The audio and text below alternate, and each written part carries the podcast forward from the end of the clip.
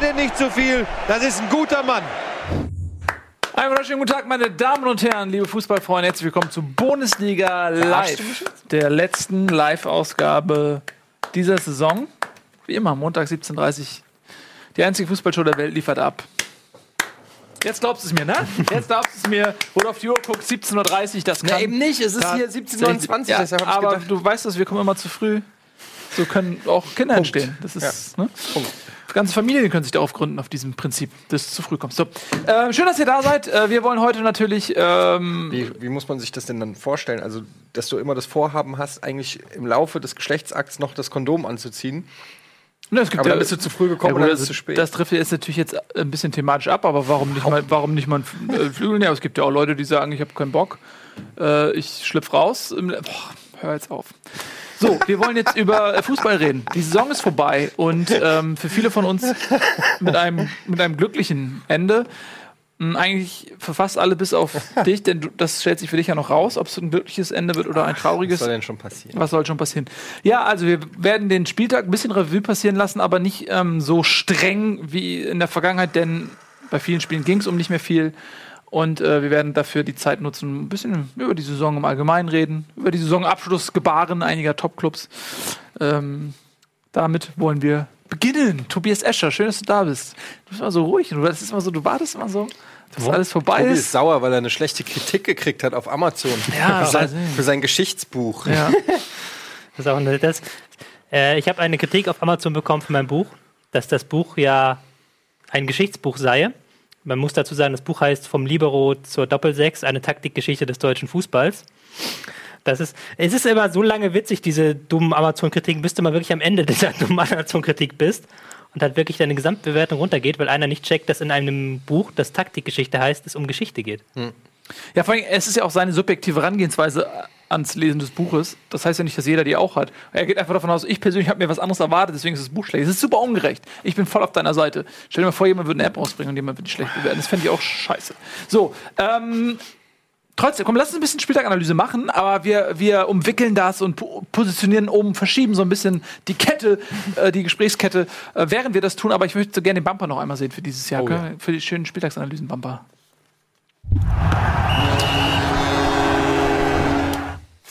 Schön. Was war das denn gerade nochmal für ein Move eigentlich? Ja, die Karte, Pantersprung. er hat ihr eine, eine Karte Ich habe gewartet hier. Ja, sehr dass gut. du es kaputt machst hier, wie ich hier professionell in der Pause meine Karten sammle, die ich vorher nicht gesammelt habe. Ähm, ich finde, diesmal ist alles anders heute. Deswegen fange ich an. Was hältst du davon? Ja, mach doch. Stell mal alles auf den Kopf. Ich, ähm, Welches Spiel wirst du denn nehmen? was nehme ich denn? Ingolstadt Schalke, Augsburg, Ingolstadt, Schalke, Frankfurt Leipzig. Auch gut. Ja, nehme ich mal HSV gegen Wolfsburg. Ernsthaft? Würdest du das auch nehmen? Nee. Wir haben es ja alle geguckt. Also, ja, alle, ja, genau. Wir haben es hier geguckt. Ähm, am Samstag war ja ähm, letzter Spieltag, alle Spiele 15.30 und wir haben äh, unsere ganze Crew versammelt und haben im Garten schön zusammengeschaut, hatten Konferenz ähm, auf dem einen Bildschirm und den HSV auf dem anderen Bildschirm. Und das war ähm, eine, eine unglaublich äh, eine Achterbahn der Gefühle. Ähm, zum Spiel selbst muss man sagen, Wolfsburg war anfangs die klar bessere Mannschaft, hat ähm, Druck gemacht, hat sich auch Chancen rausgearbeitet. Und der HSV ist mit dem Druck nicht so ganz klar gekommen. Es war, glaube ich, weniger der Gegner als vielleicht ein bisschen mehr auch die eigene Situation. Ähm, wobei Wolfsburg auch, auch das gut gemacht hat. Kam dann auch folgerichtig zum 1 zu 0, das war absolut verdient. Und ähm, der HSV hat auch vieles vermissen lassen, was ihn in der starken Phase so ein bisschen ausgezeichnet hat. Dann kam aber das 1 zu 1 aus einer Situation heraus, die eben die, die Stärken des Hamburger Spiels ähm, nochmal wieder hervorgebracht hat, und zwar ein, ein intensives Pressing.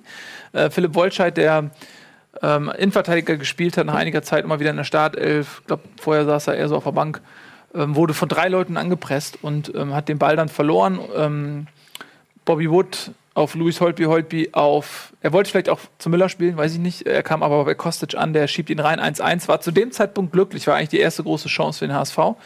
Ähm, aber eben aus einer Situation heraus entstanden, ähm, nämlich dem Pressing, was ähm, ja quasi eigentlich so ein bisschen das Leitmotiv des Hamburger Spiels auch war zu erfolgreichen Zeiten. Und dann war wieder alles offen, auch wenn man sagen muss, Wolfsburg war, war trotzdem erste Halbzeit die bessere Mannschaft, war trotzdem wieder alles offen und dann kam die zweite Halbzeit und ähm, ähm, ja, auch da äh, kann man nicht sagen, dass der HSV jetzt mega gedrückt hat und alles dafür getan hat, sondern auch da war Wolfsburg eigentlich gut im Spiel, hat es aber verwaltet. Das war vielleicht so ein bisschen der Fehler. Man hat noch eine große Chance gehabt durch äh, Yunus Mali aus 17 Metern, ähm, schlänzt ihn links neben das Tor.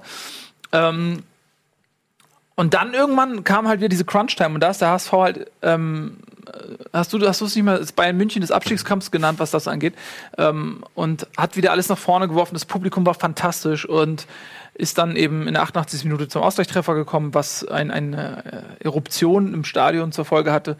Ähm, ja, ich bin auch äh, ausgebrochen und ähm, Jeder, wie er kann. Jeder wie er kann. Und äh, es war ein toller Moment und aber es war auch echt wieder stressiger als ähm, als es nötig gewesen wäre für meinen Geschmack. Ähm, aber ich freue mich sehr, sehr, sehr, dass der ASV den äh, Klassenhalt geschafft hat, ohne Relegation dieses Mal. Und ich muss auch sagen, bei allem, was ich immer auszusetzen habe an dem Spiel, ähm, an der fehlenden Qualität, man darf nie vergessen, die hatten nach zehn Spieltagen zwei Punkte. Also die haben aus 24 Spielen ähm, 36 Punkte geholt und sind damit in der Rückrundentabelle auf Platz 7. Heißt das, ihr strebt die Champions League an? Wir streben selbstverständlich die Champions League an, die direkte Qualität. Nein, aber was ich damit sagen will, ist, dass bei all dem Elend, das ist schon auch eine Leistung gewesen, sich da wieder rauszuziehen. Und ähm, gibt ja immer viele Leute, die sagen so, äh, der hat's mal verdient, der Verein, und die machen alles falsch. Und ich gebe in vielen Bereichen auch recht, gerade was die Transferpolitik angeht oder was so die Personalrochaden auch im grundsätzlichen Verein angeht und so weiter und so fort. Aber ähm, man kann es eben auch von einer anderen Perspektive aus sehen, dass man sich da wirklich aus dem Dreck gezogen hat. Also Und- es fehlen jetzt natürlich in der Analyse zwei wichtige Punkte. Zum einen, wer hat es immer gesagt? Dein rechtes Ei. Mein rechtes Ei hat es immer gesagt und mein rechtes Ei hat mich noch nie enttäuscht bei Fußballvorhersagen. Ähm, und zum anderen, wer hat den HSV gerettet? Das war Luca Waldschmidt. Es war Luca Ah. Waldschmidt. Der übrigens sein erstes, das war doch sein erstes Bundesliga. Sein erstes Bundesliga, Ja. der hat noch nie bei der Eintracht enttäuscht? Nein. Krass.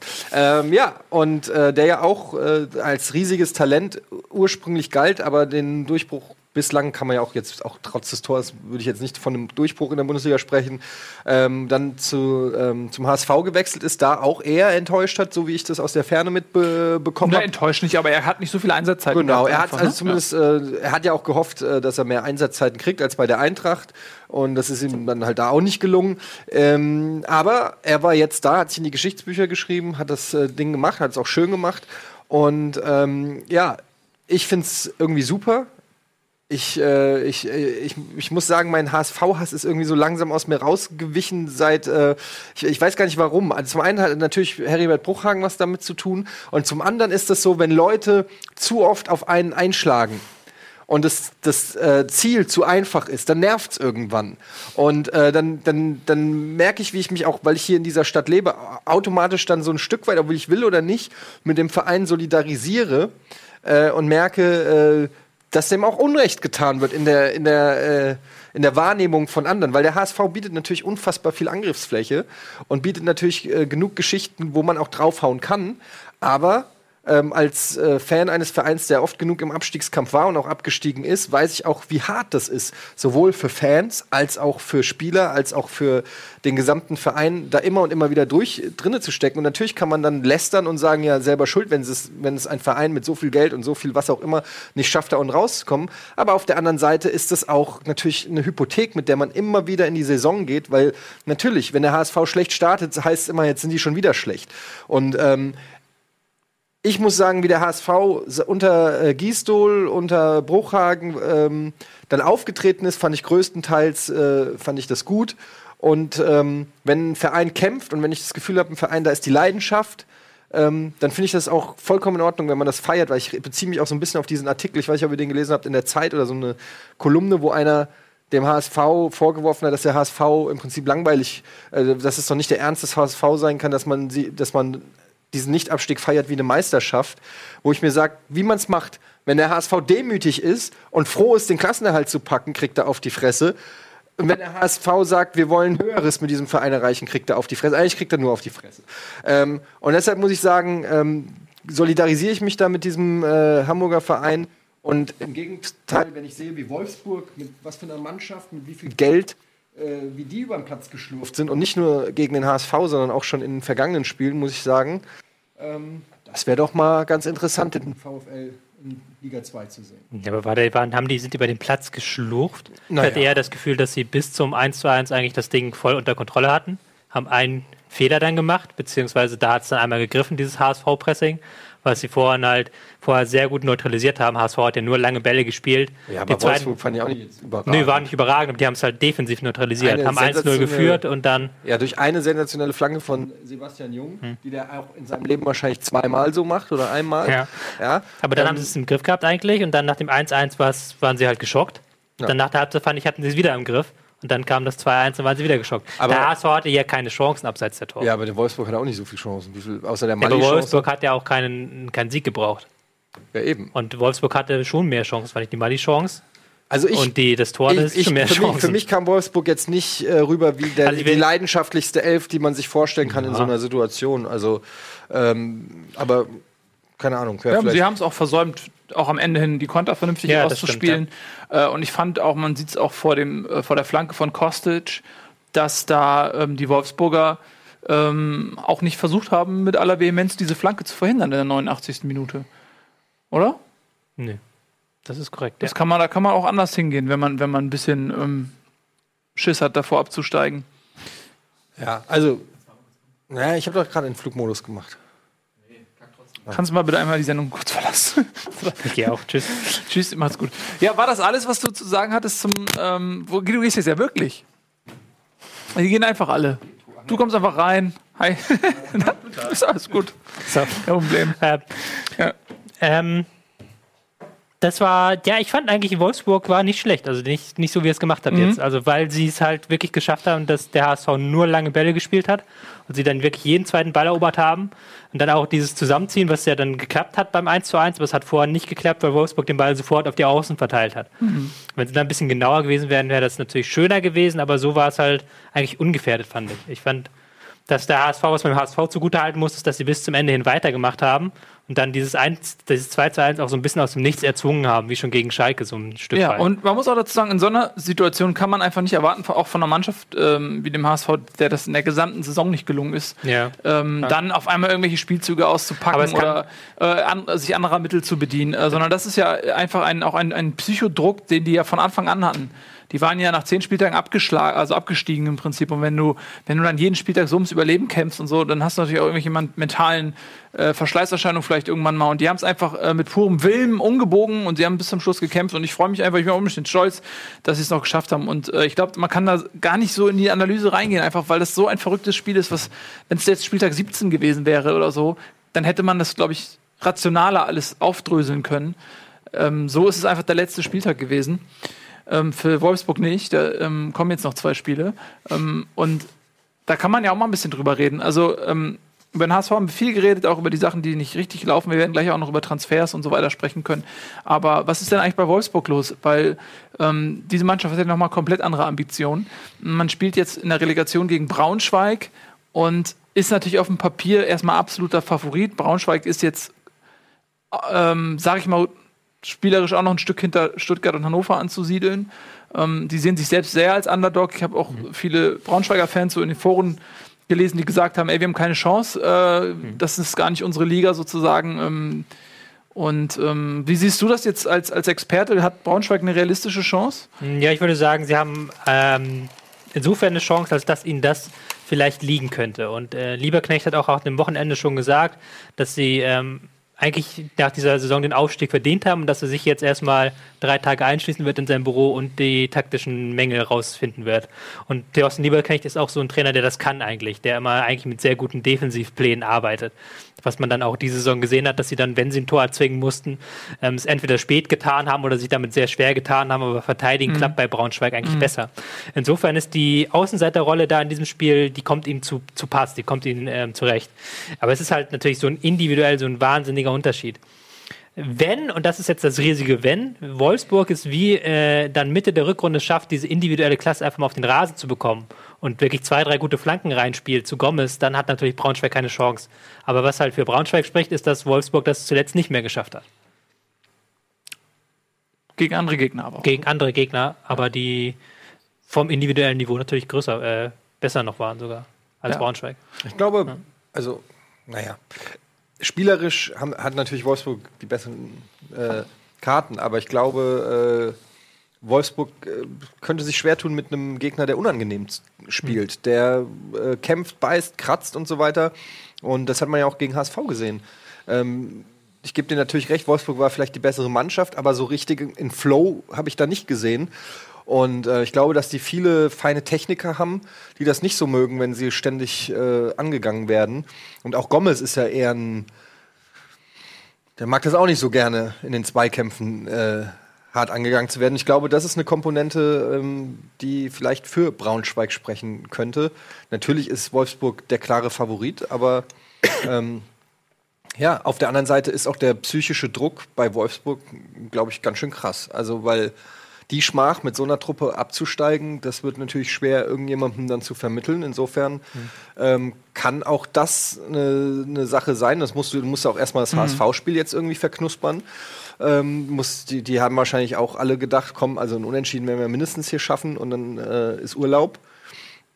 Ähm, also diese psychologische Komponente musst du irgendwie auch im Wie, Hinterkopf wie seht halten. ihr das denn? Also, man hat ja aus, aus Wolfsburg immer, ge immer gehört, so, ja, wir steigen nicht ab, wir schaffen das so. Wenn man Mario Gomez im Interview gesehen hat, ja, dann machen wir es halt klar. Und, und äh, jetzt, äh, Olaf Rebbe heißt ja, glaube ich, der sportliche Leiter ne, in, in Wolfsburg, der auch Weiß gesagt ich hat im Interview, äh, auf die Frage, also ja, die haben noch nie Relegation gespielt, auf die Frage, ob sie es denn können, aber sie schaffen es. Also es ist so immer diese Aussage, wir schaffen das, wir schaffen das. Und ähm, ist das jetzt gesundes Selbstbewusstsein oder ist es vielleicht auch Ausdruck davon, dass sie noch gar nicht realisiert haben, dass es wirklich kurz vor zwölf ist? Ja, es ist natürlich schwer, das dann zu realisieren, nachdem du in der 87. Minute das Ding reinbekommst. Aber was soll er auch sagen sonst? Soll er Ja, sagen, wir schaffen es nicht? Oder Nee, klar, aber wir haben ja schon, ich weiß, Du wir kannst haben ja auch hier sagen, ganz kurz, du kannst ja auch sagen, das wird ein sauschweres Stück Arbeit, Ja. äh, bla bla bla, da kann alles passieren, wir geben unser Bestes oder sonst was. Also das meine ich. Aber ich glaube, wir haben schon vor Wochen haben wir darüber geredet, als äh, Wolfsburg und, und äh, auch Leverkusen und so da unten drin äh, standen in der Tabelle, haben wir darüber geredet und haben gesagt, dass das Vereine sind, die es nicht gewohnt sind, Ab Abstiegskampf. Dass es für diese Vereine schwieriger ist, diesen Hebel umzulegen, äh, während Vereine wie in Augsburg zum Beispiel ähm, mit einer anderen und natürlich HSV auf eine gewisse Art und Weise aufgrund der Vergangenheit äh, der letzten Saisons auch, dass die schneller realisieren, shit, wir stecken da unten drinne und jetzt werden erstmal jetzt sind andere Tugenden gefordert. Und bei Wolfsburg hatte ich, wie gesagt, zum, bis zum Schluss das Gefühl, das ist eine Mannschaft, die sich nicht gewahr ist, dass sie um den Abstieg kämpft. Und bei Leverkusen eigentlich bis auf den letzten Spieltag genauso. Ja, also müssen wir abwarten. Ähm, ist auf jeden Fall ganz entspannt, sich das anzuschauen. Äh, Wenn man nicht beteiligt ist, du kennst es ja auch noch vom letzten Jahr, ähm, da war das ja auch bis zum Schluss eine ziemliche Zitterpartie, auch wenn Frankfurt, ähm, fand ich, auch in beiden Spielen die deutlich bessere Mannschaft war. Ähm, da gibt es dann doch noch einen kleinen Unterschied zwischen Liga 1 und Liga 2. Und ähm, Stuttgart und Hannover als die beiden Übermannschaften haben es ja direkt geschafft. Also ich bin sehr gespannt. Ich kann mir auch gut vorstellen, dass Wolfsburg, die mit einem Heimspiel starten, glaube ich, ne? Ähm, da schon auch im, im Hinspiel schon einiges klar machen können. Ne? Ich bin gespannt. Gut, ähm, lasst uns mal ein bisschen weiter galoppieren. Ähm, wir sind, ja, wie gesagt, falls ihr es jetzt einschaltet, ein bisschen freier heute. Hangeln uns jetzt nicht ganz so sklavisch entlang, sondern können ja alle Themen der Saison auch mal so ein bisschen einflechten, wo es irgendwie passt. Ja, also nach dem Abstiegskampf ähm, war ja das kann ich vielleicht noch was dazu sagen? Das fällt Ja. mir gerade ein. Was nämlich auch hochinteressant ist, ist, dass diese beiden Clubs so wahnsinnig von VW gesponsert werden. Also jetzt Braunschweig gar nicht ähm, in dem Sinne, dass der, die Anteileigner da sind, aber auch wenn du den Braunschweiger Aufsichtsrat zum Beispiel anguckst, da sind sehr viele Leute auch von VW, weil Braunschweig hat ja auch eine große VW-Präsenz. Also das ist schon so ein sehr interessanter Interessenskonflikt, auch der da jetzt herrscht. Ja, meinst du, das wird sich auswirken? Nee, glaube ich nicht. Also kann ich mir nicht vorstellen, dass das da jetzt kannst du den irgendjemand Spielern sagt, ja gar nicht vermitteln. das kannst du den Spielern gar nicht vermitteln in Braunschweig. So So. mit Geld. Aber es wäre halt schon, wäre halt schon eine Ironie des Schicksals, wenn dann Braunschweig ausgerechnet ähm, Wolfsburg runterschießt. Interessant ist übrigens auch, ich glaube, ein, genau, das erste Relegationsspiel ist vorm DFB-Pokal und das let, letzte, also das zweite Relegation ist nach dem DFB-Pokal. Wenn es jetzt eine Mannschaft getroffen hätte, die im DFB-Pokalfinale Ja, gestanden hätte, also Dann- äh, dann hättest du Dann Relegation, DFB-Pokalfinale, Relegation gehabt. Dann Nummer, passt du das ja an. Den, dann passt du ja den Spielplan ja? an. Okay, Ja. also weiß ich Das, nicht. das machst du dann nicht. Egal. Ähm, ja, neben Abstiegskampf war natürlich ähm, das interessanteste Thema dann vielleicht äh, Kampf um die Champions League beziehungsweise Kampf um die internationalen Plätze.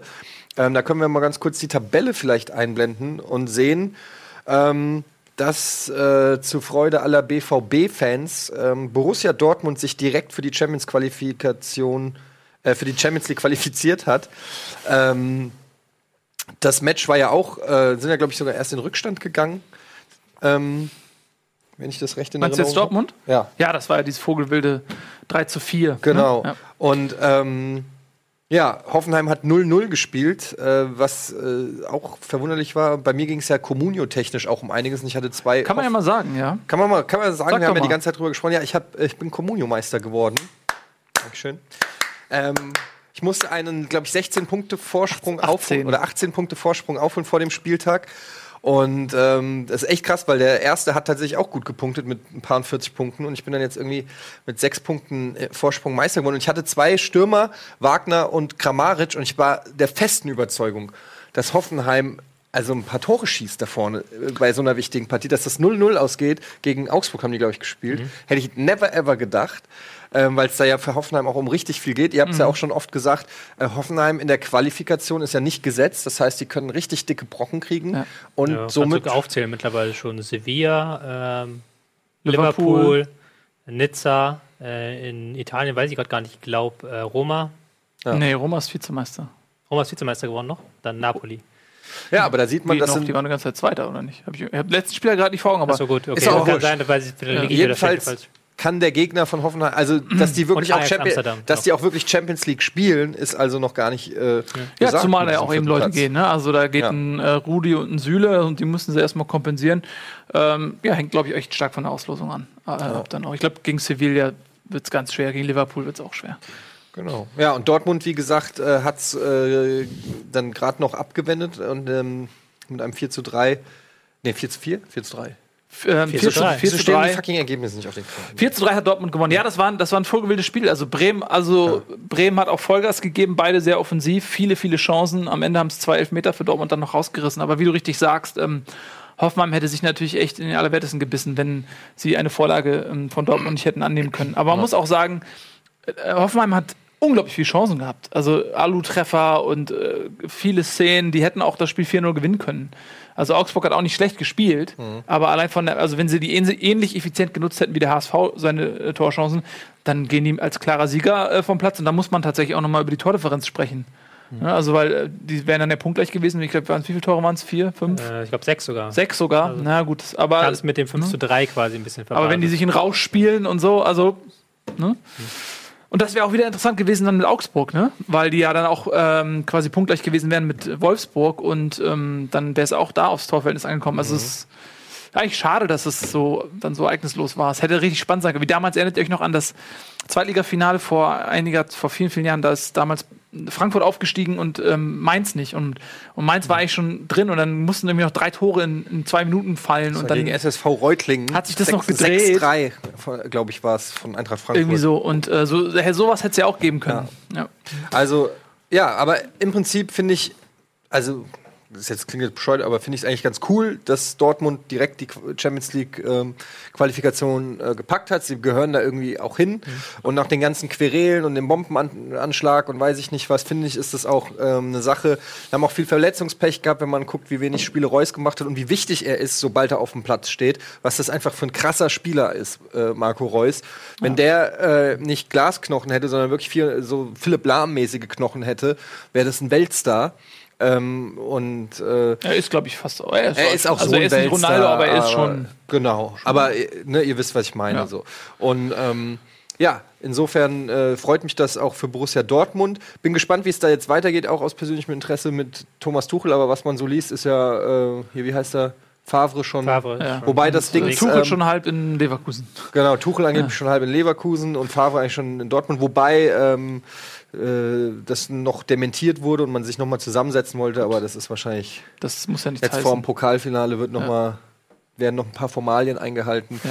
Und es freut mich auch für Dortmund, damit sie wenigstens ein Ziel erreicht haben in dieser Saison, ähm, weil ein Titel wird es ja dieses Jahr nicht. Ja, also zumindest gehen sie mit einem Erfolgserlebnis ins Pokalfinale. Lass uns ganz kurz, wenn wir bei dem Thema sind, ähm, da ruhig bleiben mit dem Trainer. Ja. Also Tuchel, da gab es dann ja auch alle Kameras auf die Umarmung von Tuchel und Achim Watzke. Achim Watzke. Und ähm, alle gesagt, ja, mega unterkühlt und rein interpretiert, was hat das jetzt zu bedeuten.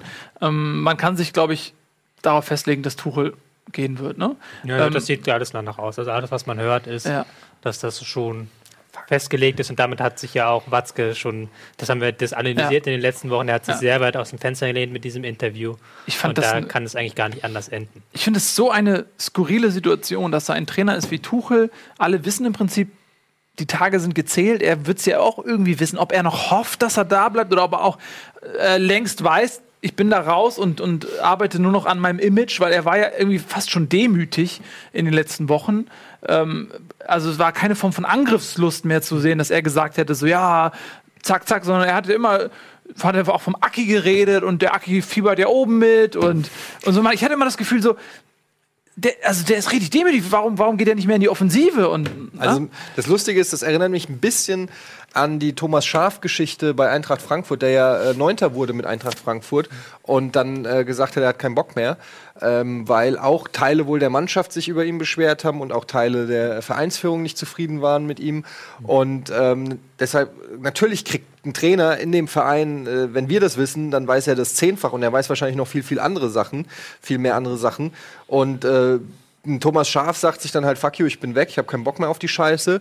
Und ein Tuchel hat natürlich auch noch Aufgaben mit Pokalfinale und jetzt natürlich Champions League Quali gehabt, die es ihm vielleicht nicht erlaubt haben, schon früher irgendwie zu sagen, leck mich am Arsch. Ähm, ich denke, da wird noch eine Abrechnung kommen irgendwann von Tuchel. Äh, ich glaube nicht, ich schätze ihn jetzt nicht so ein, dass er irgendwie da nicht mehr nachtritt. Also Ja, er macht es jetzt auch- in dem Moment nicht, aber Du musst ja auch gucken, dass Tuchel noch mehr vorhat in seiner Karriere, sagen wir mal so. Und nicht so eine lange Karriere hinter sich hat wie Thomas Schaaf damals, ja. sondern dass der halt wahrscheinlich jetzt abwartet, sich sagt, ich sitze auf einem guten Vertrag. Die müssen ja auch sich finanziell einigen, das wird, das wird ja, gut. vergessen. Und arbeitsrechtlich müssen die sich auch einigen. Tuchel hat noch ein Jahr Vertrag, Ja, aber der ihm ja theoretisch klar. ausbezahlt Ja, werden ja, muss. kann der. Borussia Dortmund ein Sabbatical machen. Er kann einen Sabbatical machen, kann Ja, einen anderen Job haben, kann er auch dann fragen, hey, wie ist das? Dafür geht der Dortmund, geht da ja ganz viel Geld auch durch die Lappen, muss man einfach mal ganz klar so sagen. Weil entweder müssen sie Tuchel ausbezahlen oder sie oder er wechselt zu einem anderen Verein. Aber wäre es nicht gut, wenn null. Dortmund noch eine Ablöse kassiert für Tuchel? Aber da, da wird er dann Tuchel sagen, hier, leck mich am Po. Ich. so. Naja, wird sich zeigen. Also, äh, du sagst es ja auch richtig. Ähm, der hat ja noch eine längere Karriere vor sich und du willst dann ja auch nicht das Image haben, dass du einem Verein ähm, quasi das Geld aus der Tasche Ja, ja. ziehst, wenn du einmal raus bist. Ähm, Karl Ancelotti ist ein toller Trainer, aber der Bayern-Job wird auf mittlere Sicht frei. Karl Ancelotti ist kein Trainer, der jetzt zehn Jahre in Bayern, bei Bayern bleibt. Es gibt ein paar andere Jobs in Europa, die frei werden. Das heißt, aber, Ja, aber- ist ein Thomas Tuchel Nein. immer noch das glaube ich nicht, dass er das jetzt noch ist. jetzt Nein, der jetzt, jetzt erst recht nicht mehr. Aber wird Jürgen Klopp wird irgendwann von Liverpool zurückkommen und dann die Bayern trainieren. Ja, das weiß doch jeder. ja. Also wenn das steht, meiner Meinung nach steht es schon in den Geschichtsbüchern drin. Glaubst du nicht? Da weg gebe ich die. Wollen wir da, weg? da können wir um 100 Euro wetten, dass der Vielleicht nicht- nächste Bayern-Trainer nicht Jürgen Klopp heißen wird. Ja, aber, Der nächste weiß ich nicht, aber er wird auf jeden Fall aber dann, dann Bayern-Trainer. zwingt ihr euch dazu, dass ihr euch, ähm, dass ihr den Kontakt haltet über Jahrzehnte eventuell. äh, wollt Ja. ihr das wirklich? Ich habe deswegen auch das der nächste Notar gesagt. Ja. Ich habe der nächste gesagt, deswegen. Der Ähm, nächste Nochmal eine Bayern-Trainer Frage an dich, Tobi. Ähm, jetzt geistert der Name Lucien Favre ähm, im Dortmunder Umfeld rum. Der ist jetzt ein, ein Trainer, der eigentlich eher damals mit Hertha BSC auch große Erfolge hatte, aber auch eher mit einem, vielleicht mit einem Konterkonzept. Äh, erst defensiv ausgelegt, dann ist er nach Gladbach gegangen, hat viel Erfolg gehabt. Als Gladbach damals noch, darf man ja nicht vergessen, die haben ja Relegation gespielt, kurz vorm Abstieg gewesen und ähm, waren dann auch Underdog, sind im Prinzip auch eher aus der Defensive gekommen mit Kontertaktik und so weiter. Als man dann Champions League gespielt hat und auf einmal der Gegner erwartet hat, okay, das ist jetzt einer der vier größten Vereine in Deutschland, da stelle ich mich mal hin rein oder so. Da haben sie irgendwann auch Probleme bekommen und äh, hatten dann ja auch diese Phase, als ähm, Gladbach lange Zeit nicht gewinnen konnte, vor Schubert dann, als, als äh, Favre ging. Lange Rede, kurzer, äh, kurze Frage. Passt das System Favre auf eine Mannschaft wie Borussia Dortmund? Ich glaube schon, dass das funktionieren würde. Er hat sich jetzt in äh, Nizza nochmal taktisch weiterentwickelt. Früher war er immer so ein klassischer 4-4-2-Mann, vorne mit so einem Doppelsturm, die eigentlich keine echten Stürmer sind. Das war ja bei Gladbach immer Stindel Raphael. Sie sich beide haben fallen lassen, dann war er zur Hochzeit ist er einem Reus vom Flügel in, in die Mitte gesprintet oder Hermann. Das kannst du dir bei, bei BVB sehr gut vorstellen, wenn du jetzt so einen Reus im Kopf hast. Okay, Aubameyang wird wahrscheinlich gehen, da sind die Zeichen auf Abschied. Aber das kannst du mit Dembele auch spielen. Die haben ja extrem viel Geschwindigkeit dafür. Wo sie halt nachlegen müssten, ist in der Defensive, weil die ist halt für Favre-Verhältnisse eigentlich nicht so sattelfest. Das hat man diese Saison ja auch oft und häufig gesehen, dass man damit sehr viel mit jungen Spielern gearbeitet hat. Ähm, ist dann in der Defensive, glaube ich, gar nicht so Favres Stil, weil er da ja dann ähm, doch was sehr sattelfestes, weil er da sehr klare Vorstellungen hat, wie die Spieler verschieben müssen auf dem Platz. Mhm. Das ist nochmal, glaube ich, ein ganz anderer Stil als bei Tuchel. Ja. Aubameyang, das passt auch so ein bisschen ins Kuriosum. Ich wollte noch ganz kurz, Ja, bitte. Ich wollte noch kurz zu Favre sagen, dass ich finde, jetzt mal rein vom Spielerischen her, abgesehen von der Person, was man so hört und liest, immer ist er aber auch nicht unbedingt ähm, der einfachste äh, Trainer. Also für, für, diesen, für dieses angebliche familiäre Unternehmen Borussia Dortmund, wo auch vom Trainer erwartet wird, dass er sich äh, quasi den Verein liebt und lebt. Ähm, und ist- alle drumherum, Aber das da, ist, da bin ich mir nicht so sicher, ob, ob Favre da so reinpasst. Das ist, glaube ich, nicht das Problem. Ich glaube, der ist schon einer, der sich vor allem mit dem Verein identifiziert und der auch mit seinem, der quasi einen 24-Stunden-Tag hat und über seine Arbeitsweise, glaube ich, sich dann auch mit den Fans identifizieren kann. Ähm, ich glaube, das Problem, was passieren könnte, ist, dass Dortmund sich in der Transferpolitik immer versucht, sehr unabhängig zu machen vom Trainer. Und da gab es ja auch massive Probleme schon in Berlin damals, wo er nicht die Spieler bekommen hat und Berlin dann abgestiegen ist. Und auch in Gladbach gibt es ja dann mittlerweile öffentliche Geschichten, dass er sich ständig mit Eberl im Clinch war, welche Spieler kommen und dann auch ständig mit Rücktritt gedroht hat, quasi, wenn nicht der an der Spieler kommt. Das sehe ich dann tatsächlich als Problem in Dortmund, wo halt ähm, diese Führungsriege Watzke Zorg relativ stark ist, was Transferpolitik angeht. Ähm, Aubameyang, hast du gerade gesagt, äh, da gab es ja dieses legendäre Interview mit Sebastian Hellmann äh, und einem italienischen Übersetzer, als er gefragt, also ging halt darum, was seine Zukunft äh, betrifft in Dortmund und dann gab es einen, einen längeren Dialog zwischen dem Übersetzer und Aubameyang, da gab es diese geile Szene, weiß nicht, ob du es gesehen hast, der, äh, er ant Aubameyang antwortet halt auf eine Frage und der Übersetzer so reagiert völlig geschockt, what? So, fragt nochmal nach, so, und dann reden die und dann sagt der Original einen Satz, ja, wir reden nach dem Pokalfinale oder irgendwie so, ne? Und davor gab es halt längere und stellt sich irgendwie raus, er hat halt äh, gesagt, so, ja, man, wir müssen uns zusammensetzen und bla. Und dann hat er, glaube ich, am Ende sogar noch zum Übersetzer gesagt, ja, sag, was du willst.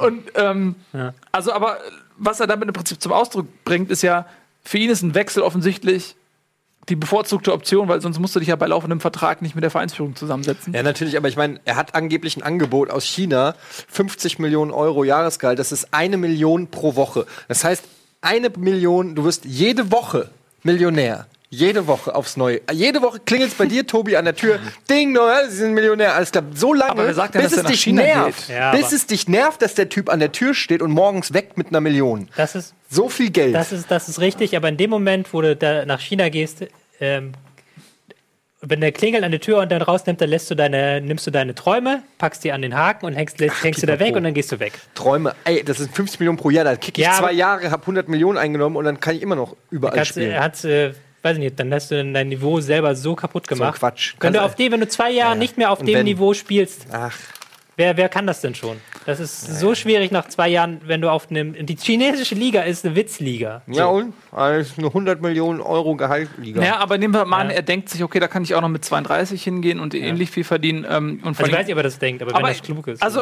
sagen wir wollen mal, er die- geht nicht nach wo- China. die Sagen wir wollen mal, ja wo auch geht, er- wo geht er denn dann? Also ja, nach Paris. Paris hat ihm, bietet ihm 12 Millionen pro Jahr, was immer noch das Das Dreifache sind ist. Peanuts. Ey, was immer noch ehrlich, Dreifach ist von dem, was dann wie alt ist Obama? Der ist noch nicht so alt. Der ist 26? Ja, alt ist 27? 28? Ja, schon. Ich weiß Wer nicht. weiß, wie alt Aubameyang Ja, ist. schon ein bisschen. weiß Google nicht. weiß, wie alt Aubameyang Zu ist. jung für China, jedenfalls. Naja. Aubameyang ist 27. 27. 27, ja. Spielst du ein, zwei Jahre mit 29, kannst du immer noch überall hinwechseln. Von Meiner einem Meinung Spieler, der von seiner Geschwindigkeit lebt? Ja. Ich bin mir da nicht sicher. Ey, wie auch immer, Max Kruse hat ja eigentlich auch ein Angebot aus China. Ja, hier hat nicht jeder ein Angebot aus China. Jeder hat hat, ein hast du nicht auch ein. Angebot aus Das China? habe ich. Ich habe mir das original gedacht. Wenn die Aubameyang 50 Millionen bieten, Mhm. müssten die dann, könnt, käme ich mit 200.000 vielleicht so. Wenn, ist das ein Verhältnis, was Sinn macht? 200.000 zu 50 Millionen? man jedes kmh Etienne zu Aubameyang? Jedes kmh, dass du langsamer bist als Aubameyang, eine Million abzieht. Mhm. musst du am Ende draufzahlen. Äh, sorry, ich laufe ja nicht rückwärts. Das sieht aber so aus. ja, das mag sein. Ich habe tatsächlich äh, ganz kurz, ich habe mal so ein Video gesehen, da haben die so äh, Football-Receiver sprinten lassen, irgendwie 50 Meter oder 100 und haben dann so Ghost-Modus-mäßig diese übereinander gelegt und dann haben sie da irgendeinen so Reporter, der mal irgendwie Klappe zu voll genommen hat oder so, dagegen laufen lassen. Ihr könnt euch nicht vorstellen, wie lustig das aussieht, als wenn der steht. So, also es ist man, subjektiv ist, ist jeder schnell. Bitte, äh, irgendwo in diesem Internet. Subjektiv ist man immer sehr schnell, aber wenn man, wenn man das immer so Also ich wollte gerade sagen, wenn ich laufe, es Ja. fühlt sich sehr schnell an. Ja, das fühlt sich mhm. sehr, sehr schnell an. Ja. Ich weiß, wie langsam ich bin, weil ich war mal wirklich schnell. Das glaubt jetzt wieder keiner, aber ich habe Nee, mal um die 100 da hast Meter in du 11, äh, 2 gelaufen. Was? mit Rückenwind und Ja, Milch mit Habe ich auch beim Schiri-Test habe ich auch mal ähnliche Zeiten einmal geschafft. Aber da weißt du ja auch nie, es wird ja manuell gestoppt. Weißt du ja nie. Du bist nie 11,2 auf 100 Zu meiner, ach, zu meiner besten Zeit, als ich fit war und durchtrainiert, hättest du mich mal sehen sollen, was ich für ein Prachtkerl war. als ich ein Prachtkerl war. Ich kenne nur deine Geschichten.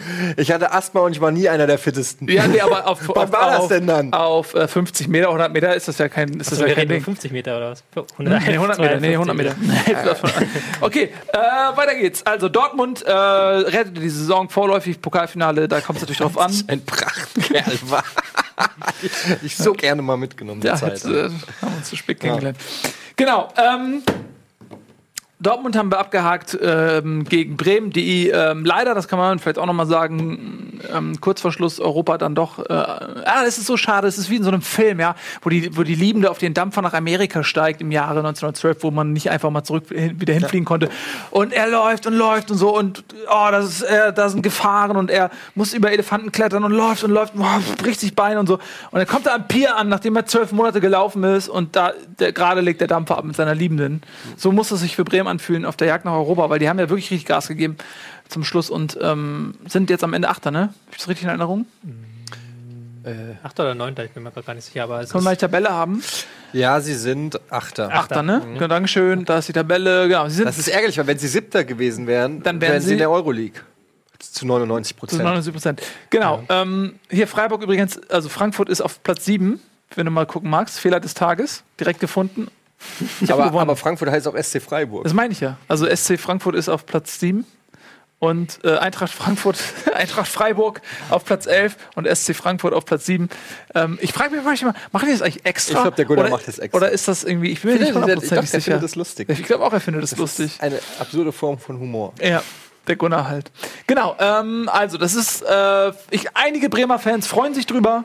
Der Nico äh, von Backspin, der auch äh, glühender Verehrer ist, sagt halt, Euroleague kann auch wehtun, weil du im Folgejahr durch die Doppel, wir haben es tausendmal gesagt, durch die Doppelbelastung, durch den äh, größeren so, Kader ist und so so. weiter, dann ähm, vielleicht in der Bundesliga Schwierigkeiten bekommst und deswegen vielleicht mag der eine oder andere das auch sogar begrüßen. Ja, man muss dazu sagen, Euroleague-Qualifikation ist auch ein Pain in the Ass. Ja. Also das hat die Eintracht vor zwei Jahren oder wann das war, äh, gemacht und musste dann irgendwie in, in Baku oder was weiß ich und Aserbaidschan äh, irgendwie fliegst du da äh, 20 Stunden hin, um dann über so ein, über so ein Tretminenfeld äh, zu kicken. Also ähm, das ist auch schon, ähm, ja ist so, es, es ist nicht nur positiv. Aber natürlich würde es trotzdem jeder gerne haben. Ähm, aber ich muss auch sagen, Bremen hat einfach auch nicht konstant eine gute Saison gespielt. Warum lacht ihr denn so dumm? Nee, ich lache, Ja, alles gut. Das mit dem Minenfeld, das fand ich, hat mir mein Kopfkino ausgelöst. Wenn du Okay. so nachher bei Communio hast, Spieler fällt aus wegen Beinamputation oder sowas. So weit habe ich schon gar nicht mehr gedacht. äh. ähm, je jedenfalls, ähm, haha, Tretminen. Ähm, Bremen hat, nicht, hat keine konstant gute Saison gespielt, haben auch im Endspurt jetzt, nachdem sie so ein paar Spiele in Folge richtig gut waren, haben sie dann wieder, sind sie ein bisschen eingebrochen. Insofern äh, finde ich, dass Freiburg als Aufsteiger, ähm, die auch eine echt gute Saison gespielt haben, auch mit Ups und Downs, mit einem katastrophalen Torverhältnis, muss man sagen. Ich glaube, minus 15 äh, ist, ist, oder was? ist 18 sogar. Minus 18. Also, ist schon Wahnsinn. Aber den, den habe ich es auch gegönnt. Ja, ich, ich muss auch sagen, dass Für die ähm, wird es aber noch schwerer. Bremen halt eine sch relativ schwache Hinrunde noch gespielt hat und dann sind sie ja so explodiert. Aber auch da waren halt ein paar knappe Spiele dabei und ähm, es ist auch ähm, dann im Endeffekt so ein bisschen wenig, um dann Europa League zu rechtfertigen. Man muss aber auch dazu sagen, dass dieses Jahr historisch wenige Punkte für die Europa League gereicht haben. Also so wenig Punkte hast du, äh, hatte der fünfte, glaube ich, schon seit zehn Jahren nicht mehr. Und du bist mit, äh, was, 37 Punkten in der Relegation.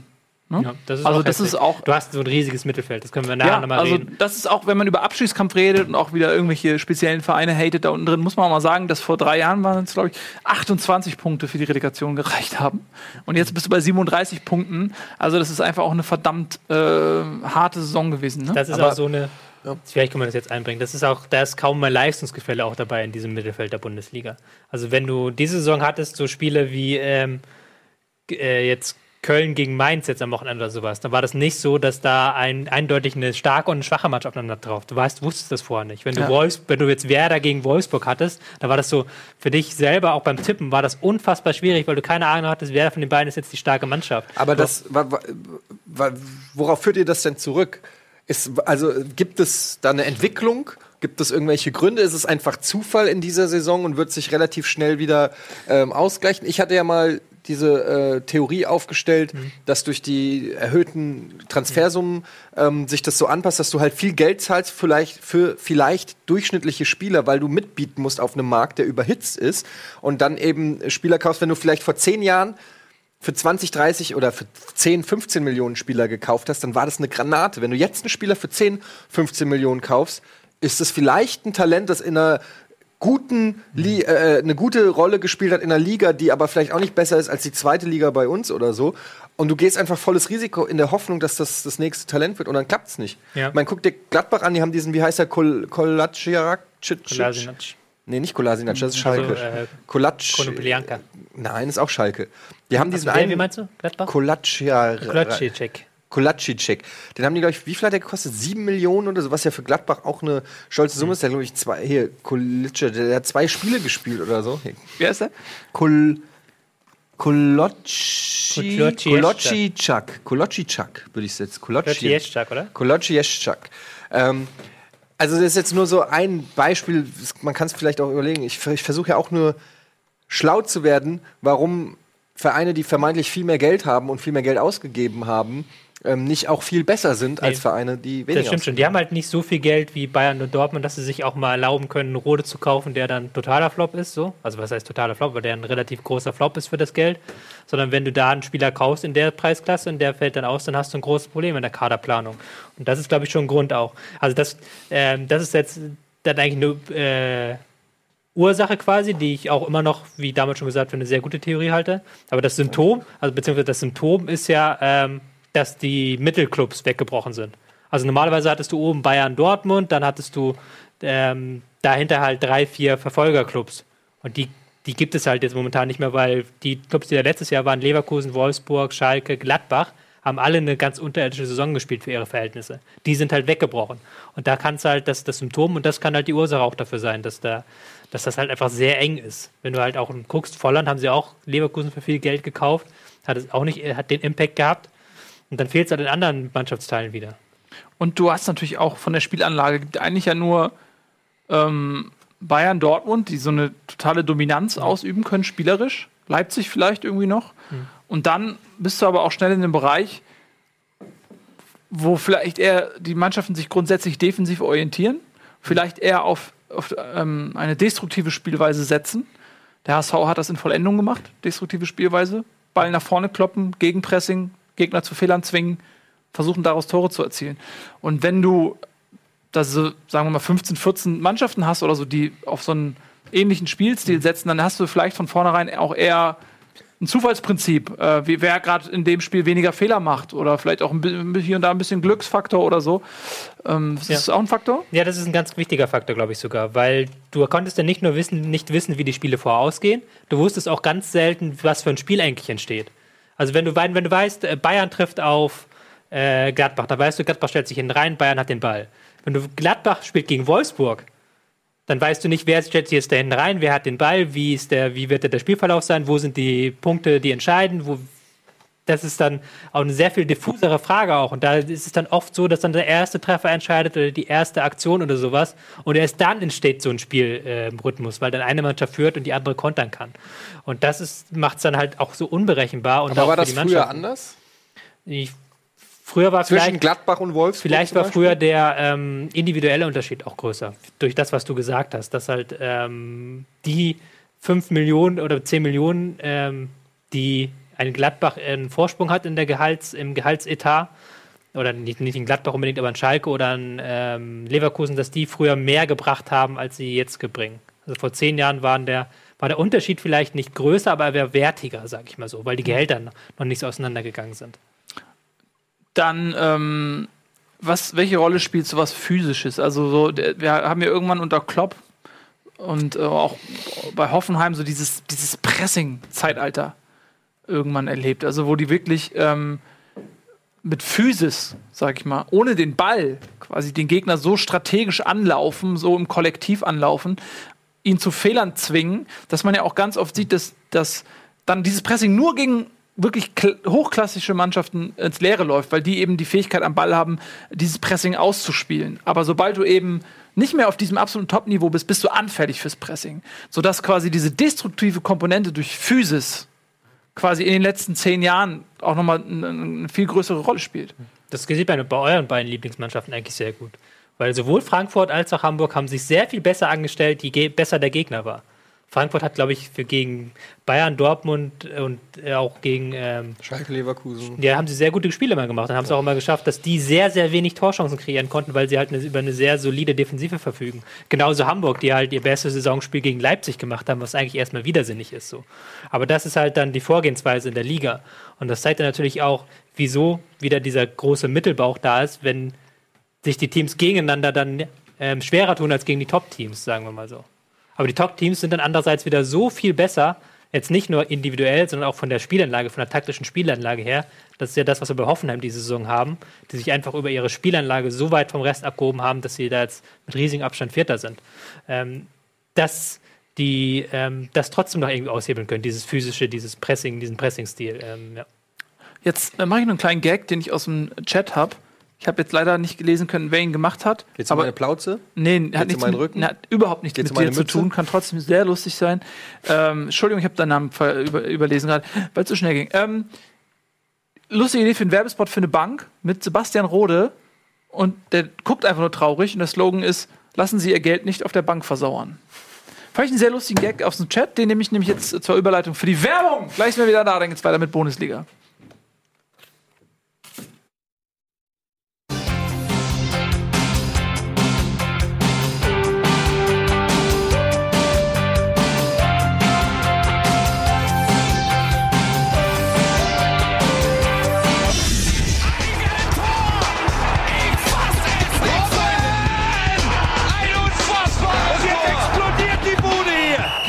Mir denn nicht zu viel. Das ist ein guter Mann.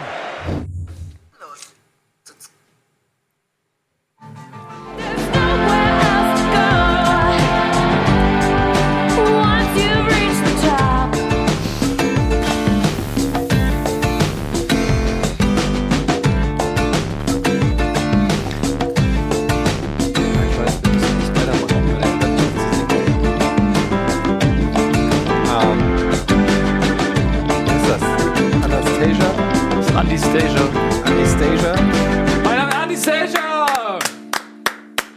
Ähm, ja, bekanntestes Anastasia-Double äh, der Welt. Leider jetzt sieben Jetzt- Minuten überzogen. Können wir nicht mehr über alles uns leid, tut reden. leid. Ist natürlich jetzt SC Freiburg Scheiße. gegenüber ein bisschen unfair, weil wir nämlich als nächstes äh, darüber reden wollten, dass Freiburg ja gegen Bayern München gespielt hat. Muss jetzt leider ausfallen. Sind wir gewohnt in dieser Sendung. Ja, sind sie gut. Ja, äh, äh, kleiner Gag natürlich, der so ein bisschen anspielt auch auf die äh, Meisterzelebration des FC Bayern Schön, München. dass du den Gag nochmal erklärt hast. Die Anastasia, das sind die fucking Bayern, die haben die Kohle, wirklich, äh, die könnten jeden Weltstar da auftreten lassen, dann holen die Anastasia. Wann war dieses letzte Mal cool? Vor 25 Jahren oder was? Weil, Nenn mir einen Song von Anastasia in den letzten 20 Jahren. Bam. Nix. Man könnte auch so einen lustigen Aber- Dialog. Wo ist denn Anastasia? Anastage da. Irgendwie ist da, findest du, da ist was. Stage da. Anastage da, sie ist. Nee, na gut. Ja, kann man drüber nachdenken. Ja, jedenfalls, äh, ich fand's auch, ich, ich, was war das? Und se wenn selbst die eigenen Spieler sagen, das äh, war nicht cool. Da habe ich aber ein gutes, äh, kennst du den Rapper DCV DNS? Der hat ein gutes Wortspiel gemacht, er hat gesagt, ich war letztens bei Let's Dance. Letztens, war letztens. War bei Let's Dance? War er denn bei Let's Nein, es ist ein vergessen Rapper, es ist ein fucking Wortspiel. Ich war Let's Dance bei Let's Dance. Er wäre bestimmt der äh, bekannteste dort bei Geht Let's mir schon Dance. wieder alle schon. Ja, also, wie, fand, wie fandet ihr das denn? Fandet ihr das schön? Nee. Ähm, ich ich finde, dass einerseits ist das äh, ist scheiße, müssen wir nicht drüber reden, es ist ätzend. Andererseits wird mir dann wieder so ein bisschen zu viel Hype drum gemacht. So. Also was heißt Hype, aber es wird sich schon wieder so viel beschwert, als wäre das das Ende des Abendlandes. Ich glaube, da weiß halt jeder, dass das bescheuert war. Und ich glaube, die wären auch selber froh gewesen, wenn Anastasia da früher den Rasen verlässt.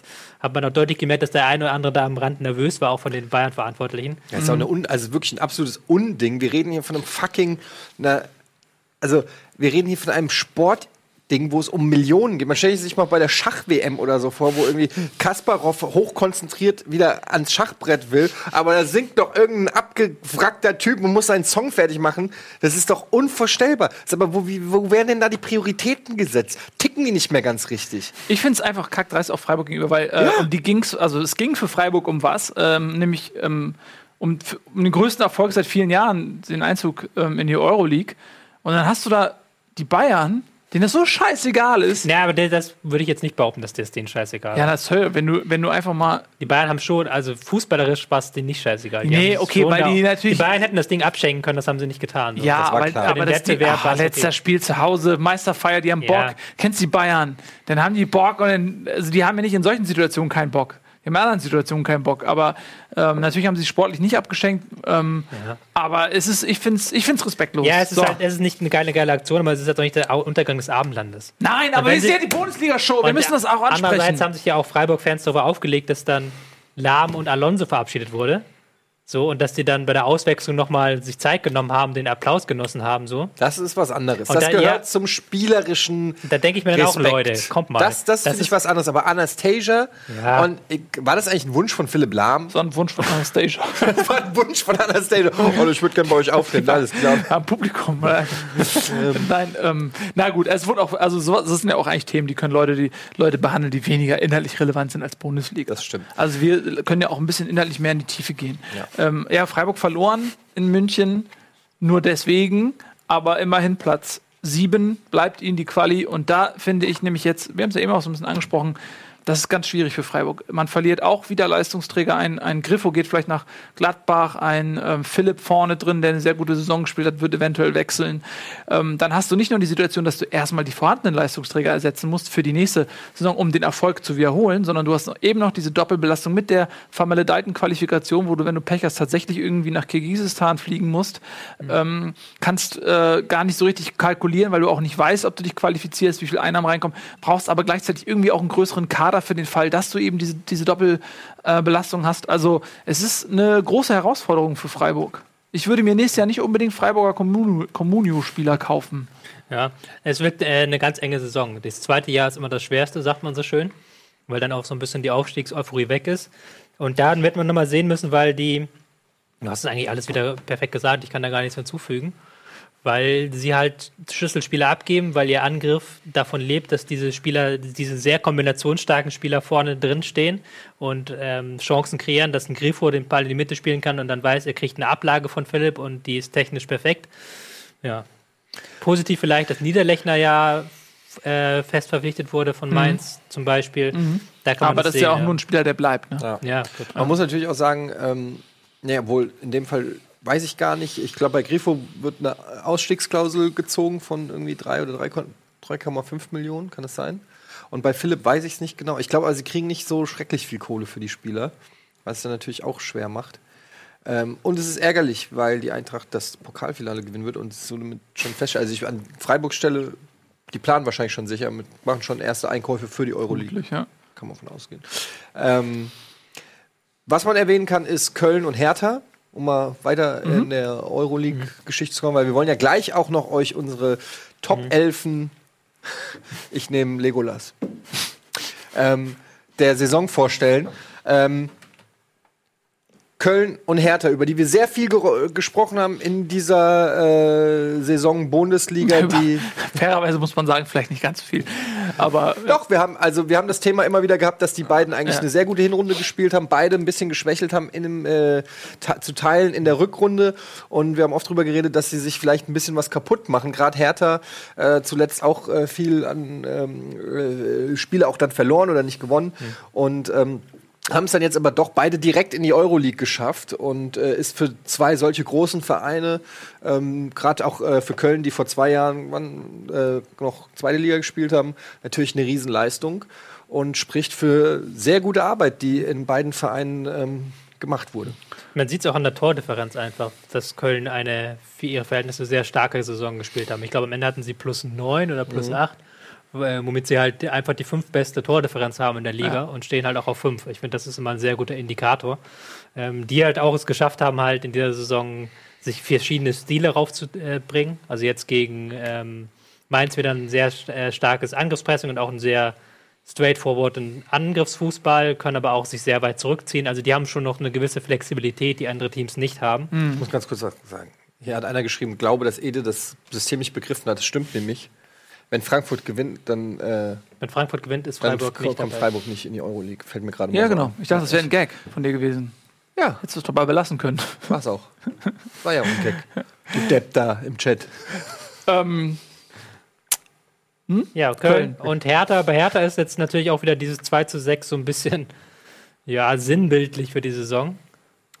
Ja, lass uns mal Vielleicht- erstmal bei Köln bleiben Lass und dann Köln kommen wir zu, okay, zu ja. Berlin. Das haben die beiden sich ja verdient. Äh, Ja. bleib, also Köln ähm, hat relativ früh in der Saison gesagt, dass man sich Mhm. Europa vorstellen kann. Da hat der eine oder andere noch gelacht. Am Ende äh, lacht Köln auf Platz 6. Und ähm, mich freut es ganz besonders für Platz diese fünf, Platz Platz 5. Mich freut es sehr für diese Stadt, weil die Fußball verrückt ist. Ähm, wir haben selbst mal in Köln gelebt und ähm, das spürt man einfach, wenn in einer Stadt Fußball eine, eine ganz wichtige Rolle einnimmt, dann spürst du das in der Stadt und ähm, allein da, daher, wie viele Kneipen es gibt, in denen Fußball gezeigt wird. Also wenn du dann in, in den richtigen Ecken in Köln unterwegs bist, in jeder Kneipe läuft der FC, ähm, kannst eigentlich mit jedem über den FC reden, weil jeder irgendwie ein bisschen interessiert ist zumindest und Tageszeitungen berichten und über den Verein und so. Und das ist das, der spielt eine ganz große Rolle und du hast ja auch gesehen, wie die Fans, wie euphorisch die waren, ähm, äh, wie die sich gefreut haben, dass, dass der FC äh, mal wieder in Europa ist. Und ich finde das eine ganz, ganz respektable Entwicklung, weil vor, ist noch gar nicht so lange her, da war Köln ein absoluter Chaosverein.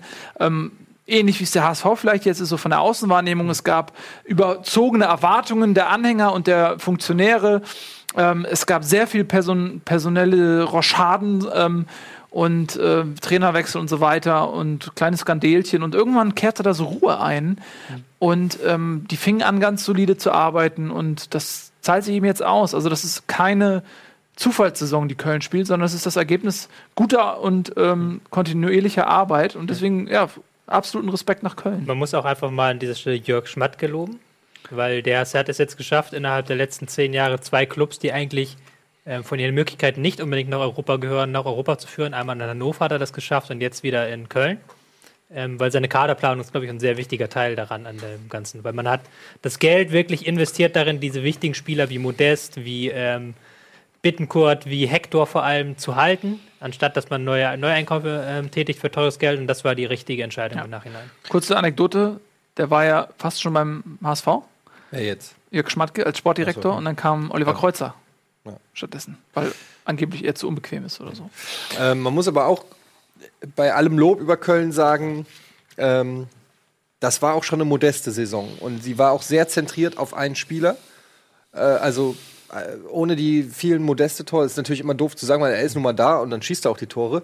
Äh, hätte er sich aber vielleicht irgendwie mal verletzt oder so. Ähm, ne? Ich sag nur, Alex Meyer war äh, viel verletzt. Also wenn so ein Top-Leistungsträger äh, wie ein Modeste sich dann verletzt, dann äh, ist es vielleicht auch schwer für einen Verein wie Köln, diese Leistung konstant aufrechtzuerhalten. Das heißt, in der Breite müssen sie sich dann jetzt für die nächste Saison auf jeden Fall anders aufstellen. Modeste wird ja vielleicht auch gehen. Es wird gemunkelt, dass er vielleicht doch bleibt, weil die Fans ihn so lieben. Er hat ja geweint Er hat hat gesagt, er geweint. möchte Ja, unbedingt bleiben.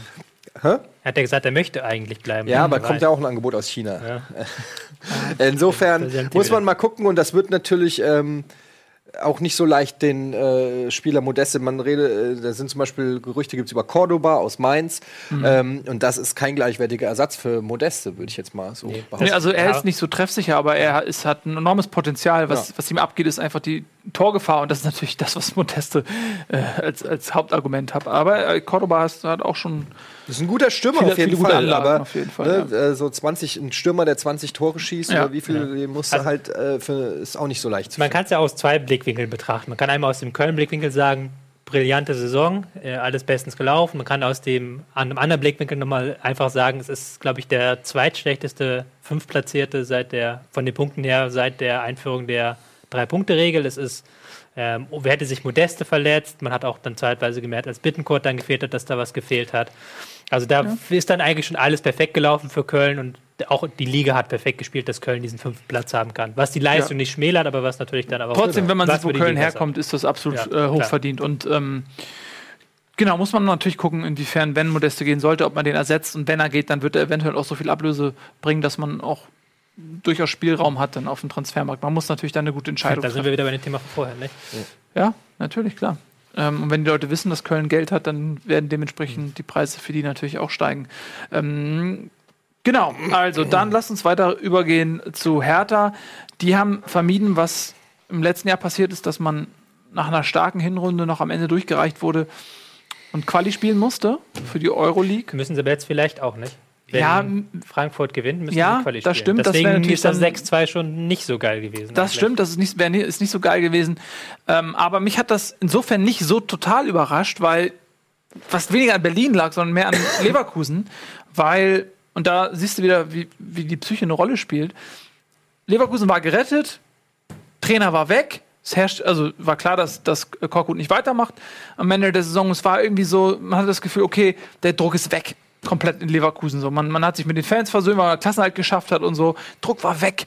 Und dann fahren die nach Leverkusen und haben einfach wahrscheinlich zum ersten Mal seit langer, langer, langer Zeit völlig befreit aufgespielt und einfach mal wieder Fußball genossen. Und auf einmal schießen sie die Tore. Und Berlin, weiß nicht, ob die das davon überrascht waren oder das nicht so einfach auch einfach ein, ein schlechtes Spiel gemacht haben.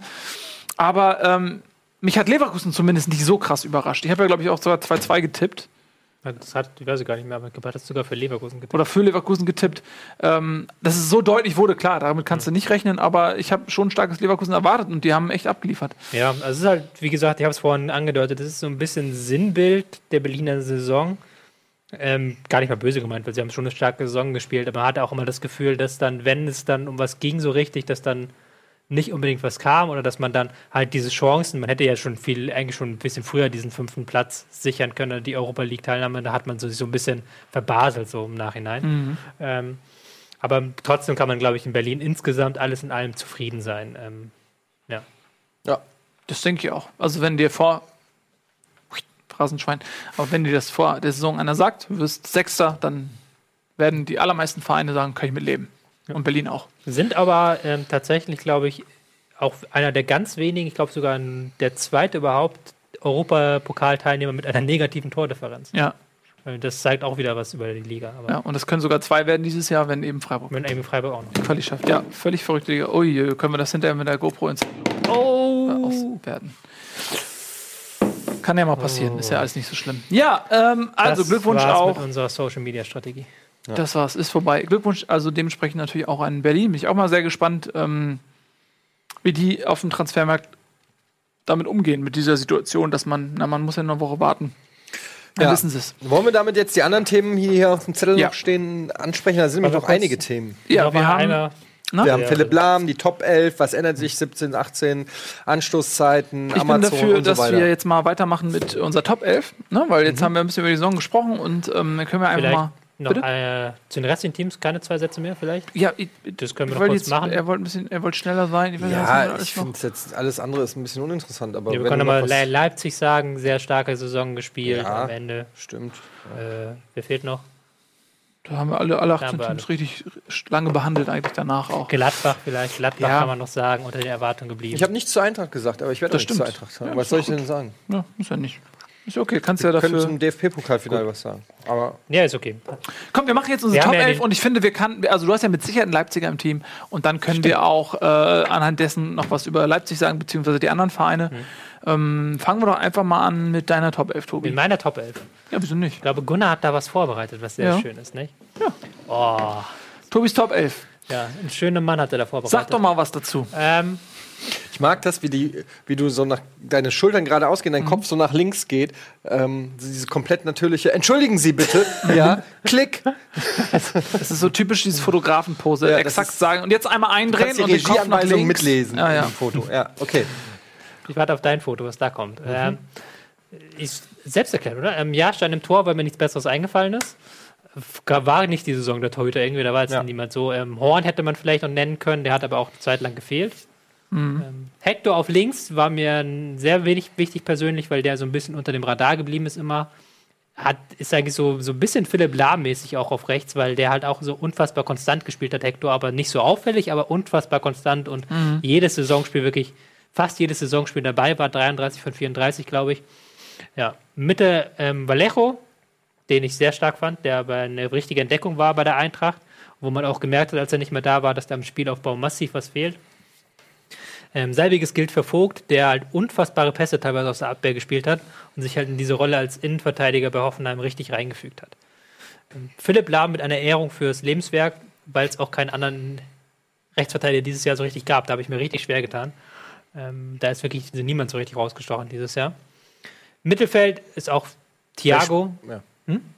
Er spielt in der Nationalmannschaft eigentlich hinten rechts. Ja, Kimmich. Kenn mich jetzt, ja. Ähm, Thiago, selbsterklärend, den habe ich hier so oft gelobt, kann ich nur einmal loben. Ist für mich der Spieler der Saison tatsächlich auch, ähm, der den Unterschied gemacht hat bei den Bayern. Rudi, sehr starkes Spiel. Hätte ich, hätte ich ihm nicht zugetraut, dass er diese Rolle als Sechser bei Hoffenheim so gut füllt, weil die auch nicht einfach ist. Weil er da auch ähm, sehr viel auch abgeräumt hat gegen den Ball. Das, den fand ich sehr stark. Bin ich sehr gespannt, wie er jetzt sich in, äh, bei, bei den Bayern schlägt. Äh, Keita auch unfassbar wichtiger Mittelfeldmotor für Leipzig. Forsberg, der Mann mit den meisten Torvorlagen. Es hat keiner so viele Tore ähm, vorbereitet. 19 Gleich Stück. gezogen äh, mit De Bruyne. Ich glaube, De Bruyne hat noch einen mehr Ne, gehabt. ich glaube, De Bruyne und Forsberg haben gleich viel. Und Wenn Forsberg, wenn wer war das, Sabitzer oder wer noch diese eine äh, Chance gehabt hat, nach, dann hätte er, glaube ich, den alleinigen Rekord gehabt. War das nicht so? Niemand weiß das. Ich weiß das. Ich behaupte das einfach. Forsberg auf jeden Fall einer der stärksten der Saison, kann man glaube ich sagen. Ähm, Lewandowski noch im Sturm, das ist dann wieder eine Frage, da äh, bin ich gespannt, wen ihr habt. Da kann Der man könnte ja, auch gut Jedi-Ritter sein, oder? Vor, äh, Lewandowski? Nee, Forsberg. Achso. Oder? Wäre ein geiler Jedi-Ritter. Forsberg. Forsberg. Auf rechts habe ich Dembele, das ist glaube ich das, wo man sich am meisten überstreiten kann, aber ich fand Dembele einfach, der hat mir so viel Spaß gemacht. Also der hab ich, ich habe bei keinem anderen Spieler so viel Spaß gehabt, ihm zuzuschauen einfach. Und der hat bei Dortmund halt wirklich nochmal so einen Unterschied in individueller Klasse reingebracht. Ist natürlich in all, mit all seiner Jugend und mit all seinen Ansätzen noch nicht perfekt. Also der ist noch nicht ausgereift. Der braucht halt wirklich noch Schliff, aber der hat halt solche Anlagen. Es macht unfassbar viel Spaß, ihm zuzugucken und ähm, habe ich ihn dann mal auf rechts außen gestellt. Ein Spieler mit viel Potenzial, der aber auf der Bank sitzt, wäre dann ja dann ein Anlagenbanker. Deine Elf, Etienne, wie sieht die denn aus? Ja. Ähm, ich habe auch ein paar Spieler, die du hast. Ein paar habe ich andere. Wir müssen es einmal einblenden.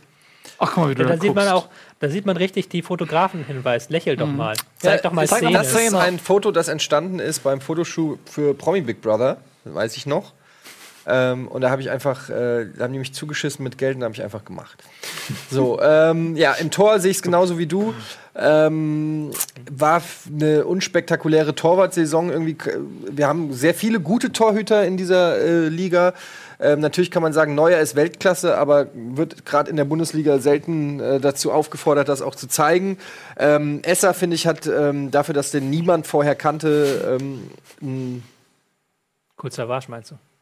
SAV. Ja, nicht schlecht. Ich wusste gar nicht, dass du im Hip-Hop so zu Hause bist. Nicht so viel, aber das weiß ich gerade noch. Okay, ähm, dass äh, Esser da eine ähm, ne- ne sehr gute Saison gespielt hat bei Darmstadt.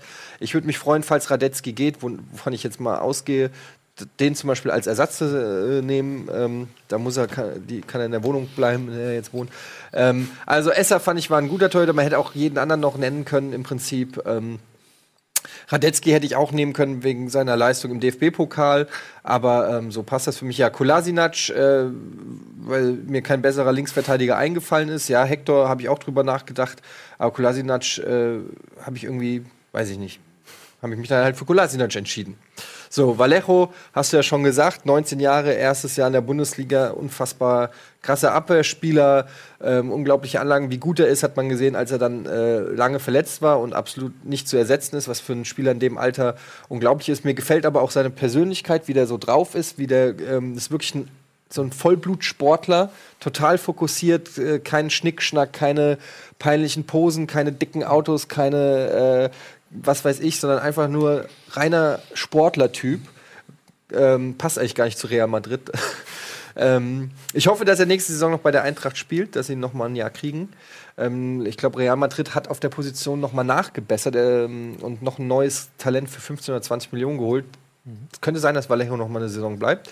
Hübner ähm, hatte ich bei Comunio, deshalb habe ich ihn unter besonderer Beobachtung gehabt. Ähm, und ich hätte auch Vogt nehmen können. Generell war die äh, Innenverteidigung von Hoffenheim ultra stark. Ähm, der ist äh, ein jung, äh, der so jung ist er gar nicht mehr. Ich glaube, der ist 28 schon oder 27, 28. Hat den Sprung aus der zweiten Liga direkt in die erste Liga geschafft. Hat ähm, wirklich sehr viel Anteil meiner Meinung nach ähm, an, der, äh, an der erfolgreichen Saison von Hoffenheim gehabt.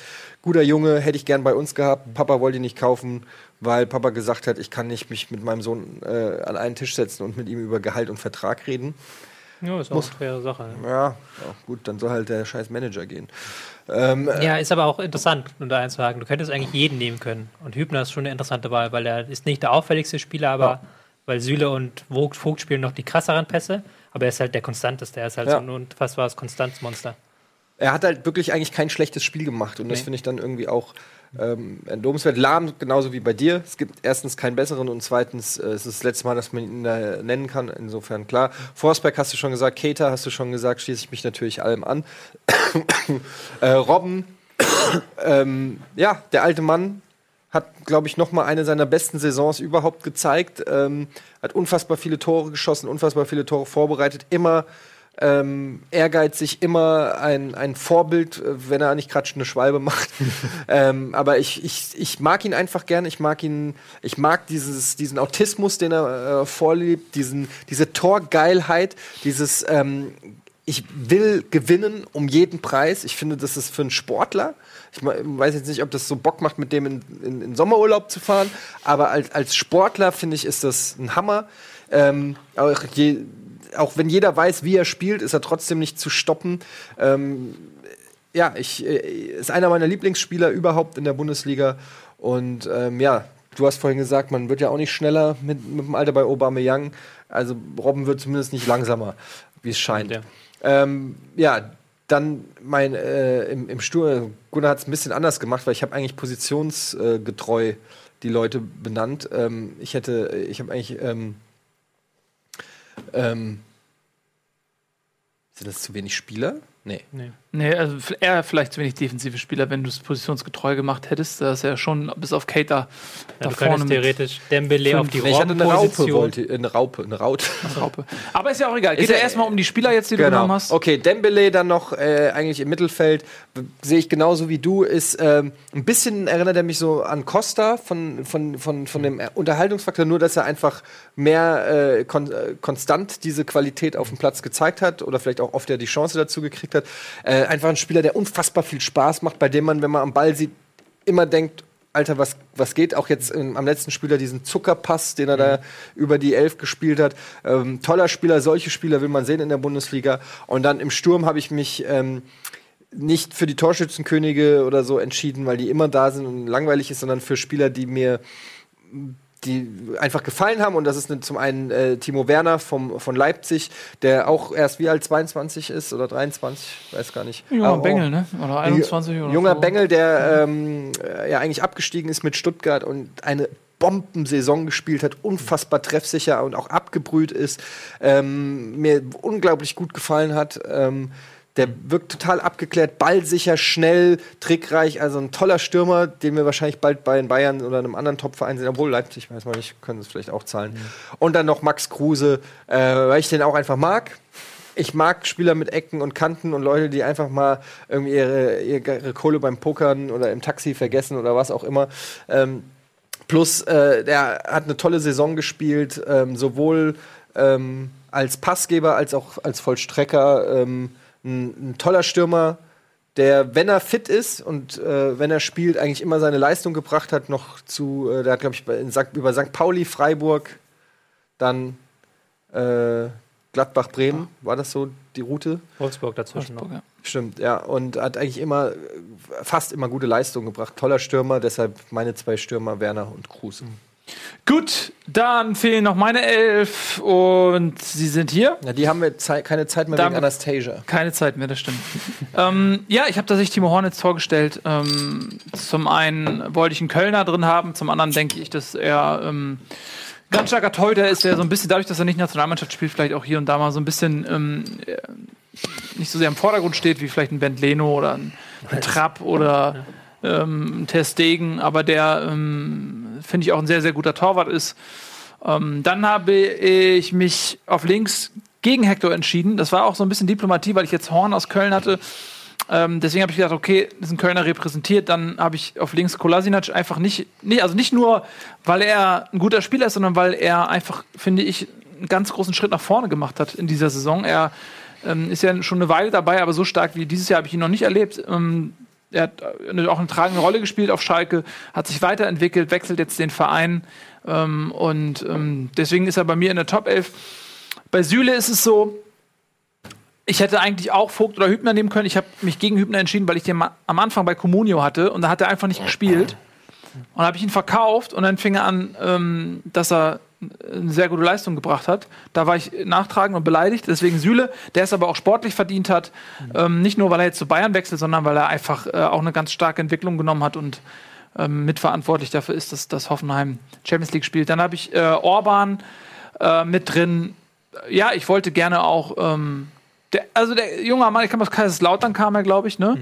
Ähm, und ähm, ja, hat in, in Leipzig noch mal einen Schritt nach vorn gemacht und äh, man hat bei Orban auch immer das Gefühl, der ist so ein Leader-Typ. Der kann irgendwie so, eine, so der ist auch noch jung, aber er kann wirklich so ein Chef werden, weil er einfach eine Ausstrahlung hat. Ähm, ich erinnere mich auch einmal nach einem Platzverweis, wo er dann zum Schiri geht und ihm die Hand gibt und nicht auf zynische Art und Weise, sondern eher so nach dem Motto, ja, okay, ähm, vertretbare Entscheidung so und ihn, bin dir nicht pisst, so hat ihm die Hand gegeben, als geht als Kapitän da dann voran und das hat mich irgendwie beeindruckt. Ich fand, ähm, der hat es durchaus verdient.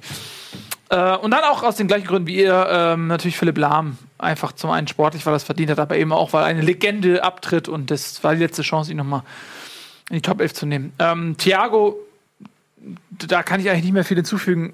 Deine Löbus-Hymnen, Tobi, sind da ja ähm, sowieso schon äh, perfekt gewesen. Dann äh, Emil Forsberg, klar. Ähm, den hatte man vorher auch nicht so auf dem Schirm. Ich hatte ihn auch bei Comunio. Und dann war nicht so klar, ob er überhaupt ähm, in der Startelf bleibt. Und ich kannte ihn nicht gut genug, um zu vertrauen, dass er drin bleibt. Und das war ein Riesenfehler. Ähm, äh, Wahnsinns-Saison gespielt, ähm, Top-Vorlagengeber, viele Tore geschossen. Und ähm, deswegen finde ich absolut zu Recht da drin. Und auch Nabi Keita, ähm, auch für ihn die erste Saison in der Bundesliga. Ähm, ein Mann mit sehr viel Potenzial, der wahrscheinlich nicht lange in Leipzig spielen wird. Ich denke mal vielleicht noch ein Jahr oder wenn er daran anknüpft und auch in der Champions League gut abliefert, dann wird er, glaube ich, nicht so lange in Leipzig bleiben. Ähm, starker Mann. Und vorne, und ich habe vielleicht erinnert euch an, an letztes Jahr, da habe ich eine komplett eigene äh, Top 11 gemacht, wo quasi die besten Spieler gar nicht so drin waren. Das war eine sehr subjektive Top 11, wo ich dachte, okay, ich nehme die, die, die mich einfach positiv total überrascht haben, die man vorher nicht auf dem Zettel hatte. Diesmal habe ich, hab ich viel Proteste gekriegt, deswegen bin ich diesmal ein bisschen konservativer und habe tatsächlich natürlich Aubameyang und Lewandowski. Was willst du machen, wenn, wenn die 30 und 31 Tore schießen? Was willst du machen? Da müssen die da natürlich rein. Ähm, und ein Modeste, ähm, da hätte ich, ich habe auch überlegt, nehme ich einen ähm, Werner rein, nehme ich einen Kruse rein, aber letztendlich muss man sagen, Modest hat erstens nicht so eine starke Mannschaft wie Leipzig, ähm, die ihn füttert. Und er hat anders auch als Kruse die komplette Saison abgeliefert. Und Modeste ist für seinen Verein so unfassbar wichtig wie kaum ein anderer Spieler.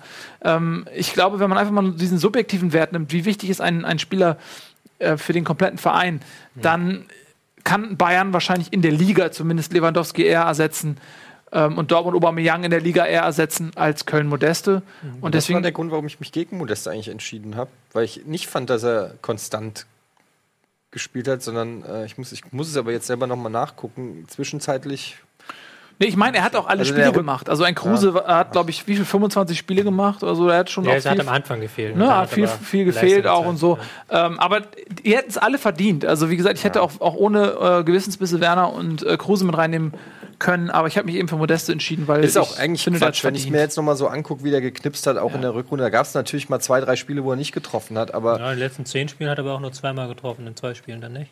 Ja, hier Zweierpack, da eins, da drei, da zwei. Finde ich, ist schon äh, dann Ja, aber ist schon verständlich. am 18., 19., 20., 21. Spieltag, also da kann man auch nicht von einer schlechten Rückrunde sprechen. Ist schon, wenn du 25 Tore schießt, kann man das, glaube ich, rechtfertigen. Genau, und das ist äh, meine Top 11. Und einige Kandidaten, Lahm zum Beispiel sogar dreimal drin gewesen. Forsberg, glaube ich, auch. Forsberg. Forsberg auch, Thiago auch, Keter glaube ich auch. Ja. Äh, Trainer der Saison? Euer Trainer der Saison? Nagelsmann. Ohne Frage. Also wer ein Verein wie Hoffenheim übernimmt, der mitten im Abstiegskampf steckt, wo man, der eigentlich schon weg war. Wer ein Verein wie Hoffenheim Jahr. über den Punkt. Nee, einfach, also ich meine nur von der, von der tabellarischen Situation letztes Jahr, die waren ja wirklich eigentlich so gut wie abgestiegen. übernimmt die. Und das, das Beeindruckende fand ich, dass er aus Hoffenheim nicht nur einfach einen Nicht-Absteiger gemacht hat, sondern er hat die Art und Weise mitten im tiefsten Schlamassel, die Art und Weise, wie sie Fußball spielen, geändert. Und das finde ich äh, das respektabel. Als jemand, der auch selbst seit vielen Jahren miterlebt, wie Trainer Mannschaften übernehmen im Abstiegskampf und was sie dann daraus machen. Das ist das Respektable. Nicht nur die Ergebnisse, sondern die Art und Weise. Und dann eben in der äh, Sommerpause äh, hat er sich da komplett ähm, äh, fast schon unsterblich gemacht, weil er eben ein absolutes Spitzenteam aus Hoffenheim geformt hat mit einem ganz eigenen Stimme Stil. ich voll zu. Ich enthalte mich aber bis nächste Woche Samstag mit meiner Stimmabgabe, was den besten Trainer angeht. Ja, also Kovac hat sicherlich auch verdient, aber wenn du als schlecht, wenn du die schlechteste Rückrundenmannschaft bist, dann Ja, hast du auch den du- Trainer des Jahres nicht verdient. Wenn du äh, eine Mannschaft aus der Relegation nimmst und einen Titel holst, hast du es vielleicht wieder verdient. Das ist immer eine Frage, ja, wie man es dreht. Das kann man sagen, aber ich, Und bei dem, und man muss sagen, sorry, klar war die Rückrunde komplett kacke von der Eintracht, aber das Verletzungspech, was die hatten, ähm, war auch unfassbar und die haben nie darüber äh, sich beschwert. Es wurde nie groß zum Thema gemacht und jetzt abschließend kann man das aber rückblickend schon noch mal sagen, wenn fünf, sechs Stammspieler ausfallen für einen Verein, der in der Relegation gespielt hat, dann muss man das auch in Relation setzen und kann das nicht unbedingt nur äh, dann dem Trainer anheften. ach, Wenn er jetzt einen Titel holt, ist er für mich ganz subjektiv. Klar, Nagelsmann, da gibt es überhaupt kein Argument, was dagegen spricht. Aber für mich persönlich, wenn Kovac einen Titel holt mit der Gurkentruppe, die er da noch hat, Alter, sorry, dann ist der äh, für mich, Momentan würde ich aber erstmal zustimmen, dass Nagelsmann. ist ja okay. Ist- Geh, geh mir doch nicht auf den Zeiger jetzt, Mann. Die Sendung heißt Bundesliga und nicht DFB Pokal des Liga. Du musst mir nicht meine Träume. Mhm. So, was, hat, der- was, hat, steht denn hier noch? Top 11 haben wir. Was ändert sich zur Saison 17, 18? ja, wir haben ähm, Neues Studio wahrscheinlich. Neues Studio. Einfach mal Druck machen auf Gunnar.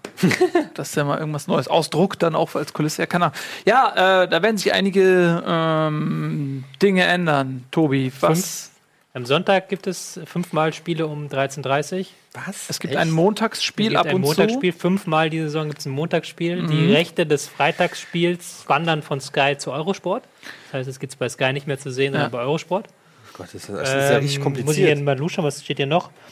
Äh, am, äh, Sport 1 FM muss die Rechte auch abgeben im Radio. Die gibt es dann bei Amazon. Und das Spitzenspiel der zweiten Liga gibt es auch nicht mehr bei Sport 1 zu sehen. Also Sport 1 ist der große Verlierer ja gewesen bei der Rechteausschreibung. Und jetzt kommt dieses neue Rechtepaket, was glaube ich eine Milliarde über Nennt vier sich jetzt Jahre auch um in Sport Keins. Doch, der war okay. Ähm, was aber noch, das ist äh, die eine Sache. Dann das andere, was vielleicht für den Fußball an sich wichtiger ist, dass der Videobeweis kommt. Ja, Beziehungsweise er wird mindestens über eine Saison lang getestet. So ist die offizielle Sprachregelung. er wird getestet mit einem ähm, Videoassistenten und Supervisoren, die allerdings nicht im Stadion sitzen, sondern in Köln. Sitzen in Köln. Ja, da muss man erstmal dann äh, Funkkontakt aufnehmen. Und das Schlimme daran ist ja, man hat das jetzt ja auch in Spielen gesehen, wo das schon getestet wurde. Das dauert teilweise eine Minute, so ja, ungefähr. aber Ja, Teilweise geht es auch sehr schnell dann. Also ja teilweise geht es sehr schnell, aber teilweise kann es halt auch sehr lange dauern. Es kann schon mal sein, dass ähm, wenn der Ball im Tor war oder wenn, wenn der, dass die dann weiterspielen und dann irgendwie kommt nach 20, 30 Sekunden erst die, man hat es jetzt ja gehabt, auch in Dortmund, das Tor von Bremen.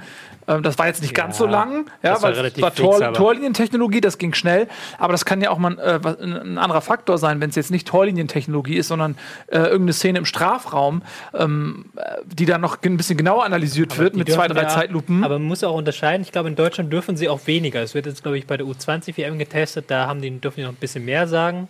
In Deutschland dürfen die ja zum Beispiel gar nicht bei ähm, gelben Karten reingreifen oder bei kleinen Entscheidungen, sondern die, die müssen ja quasi hinzugezogen werden Ja. vom Schiedsrichter. Okay. Und dann auch nur wirklich bei den großen Entscheidungen, Elfmeter. Genau, aber das sind ja auch rote die in, Entscheidungen, die ähm, die Emotionen machen, wo das Stadion ähm, äh, überkocht und ähm, das, worauf alle warten. Und wenn du dann immer auf Bewährung dich freust und sagst so, ja, ich bin mir nicht sicher, muss erstmal gegengecheckt werden und dann wartest du so 20 Sekunden und dann und bist in so einem Schwebezustand und dann wird das Tor gegeben oder nicht. Ähm, ich bin nicht dagegen, dass das ausprobiert. Ich finde es eigentlich okay, dass der Fußball sich weiterentwickelt. Äh, ich finde nur, dass es so von der Dynamik Wie und der wäre es denn, wenn man für schwierig ist. den, für den Fall die Stop-Clock einführt? Also wenn der Schiri sagt, äh, wie so eine Auszeit, wenn der Schiri sagt, äh, ich muss den Videoassistenten befragen, die Zeit angehalten, wie beim Basketball, beim Eishockey Ja, oder aber so. du hast ja Nachspielzeit. Ich glaube, was, du, was viel Ja, ja, gut, einfacher aber- wäre, ist, wenn du es wie in der. Nachspielzeit ist ja wie so oft immer so auch wieder ein Streit. Was viel einfacher wäre, wenn du es wie in der NFL machst. Dass dann der. Du sagst hier Pfiff. Challenge. Äh, nein, nicht Challenge, ja, aber, aber das dann ist ja auch Pfiff. Stoppklock.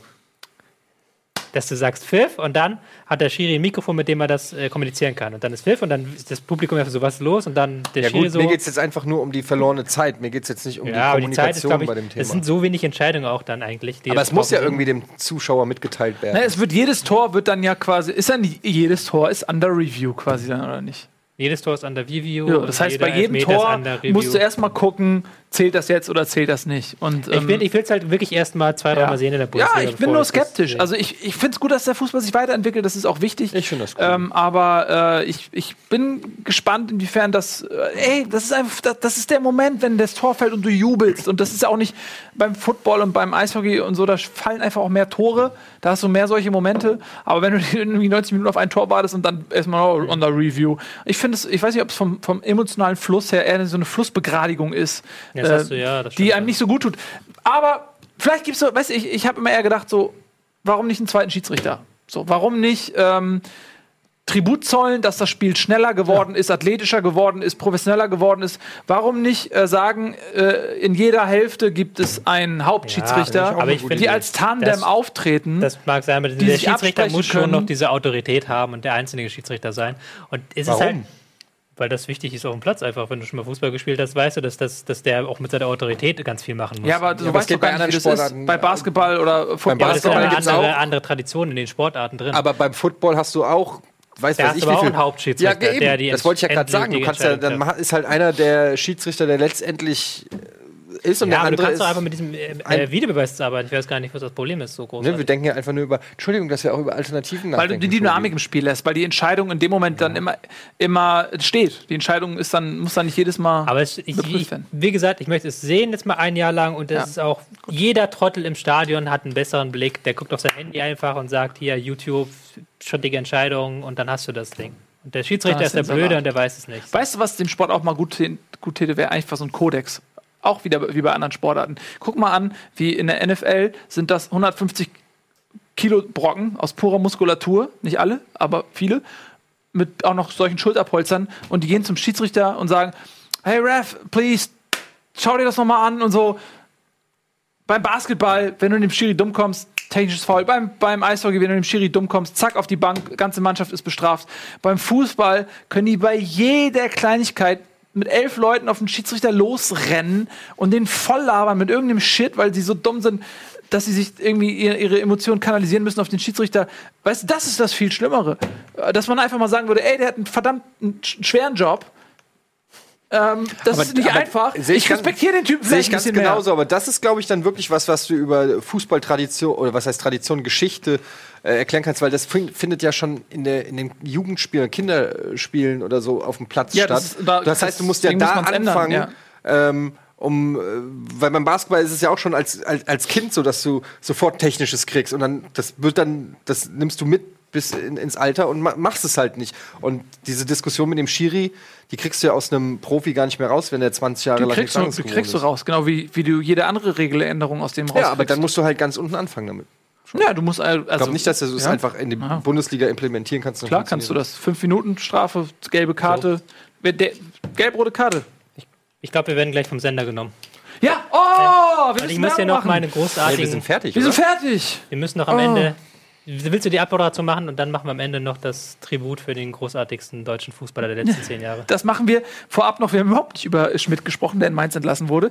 Äh, Schmidt ist in Mainz entlassen worden, äh, nach einer Saison nicht mehr überraschend. Deswegen haben wir es irgendwie so ein bisschen äh, stiefmütterlich behandelt, nämlich gar nicht, wie man stiefmütterlich behandelt.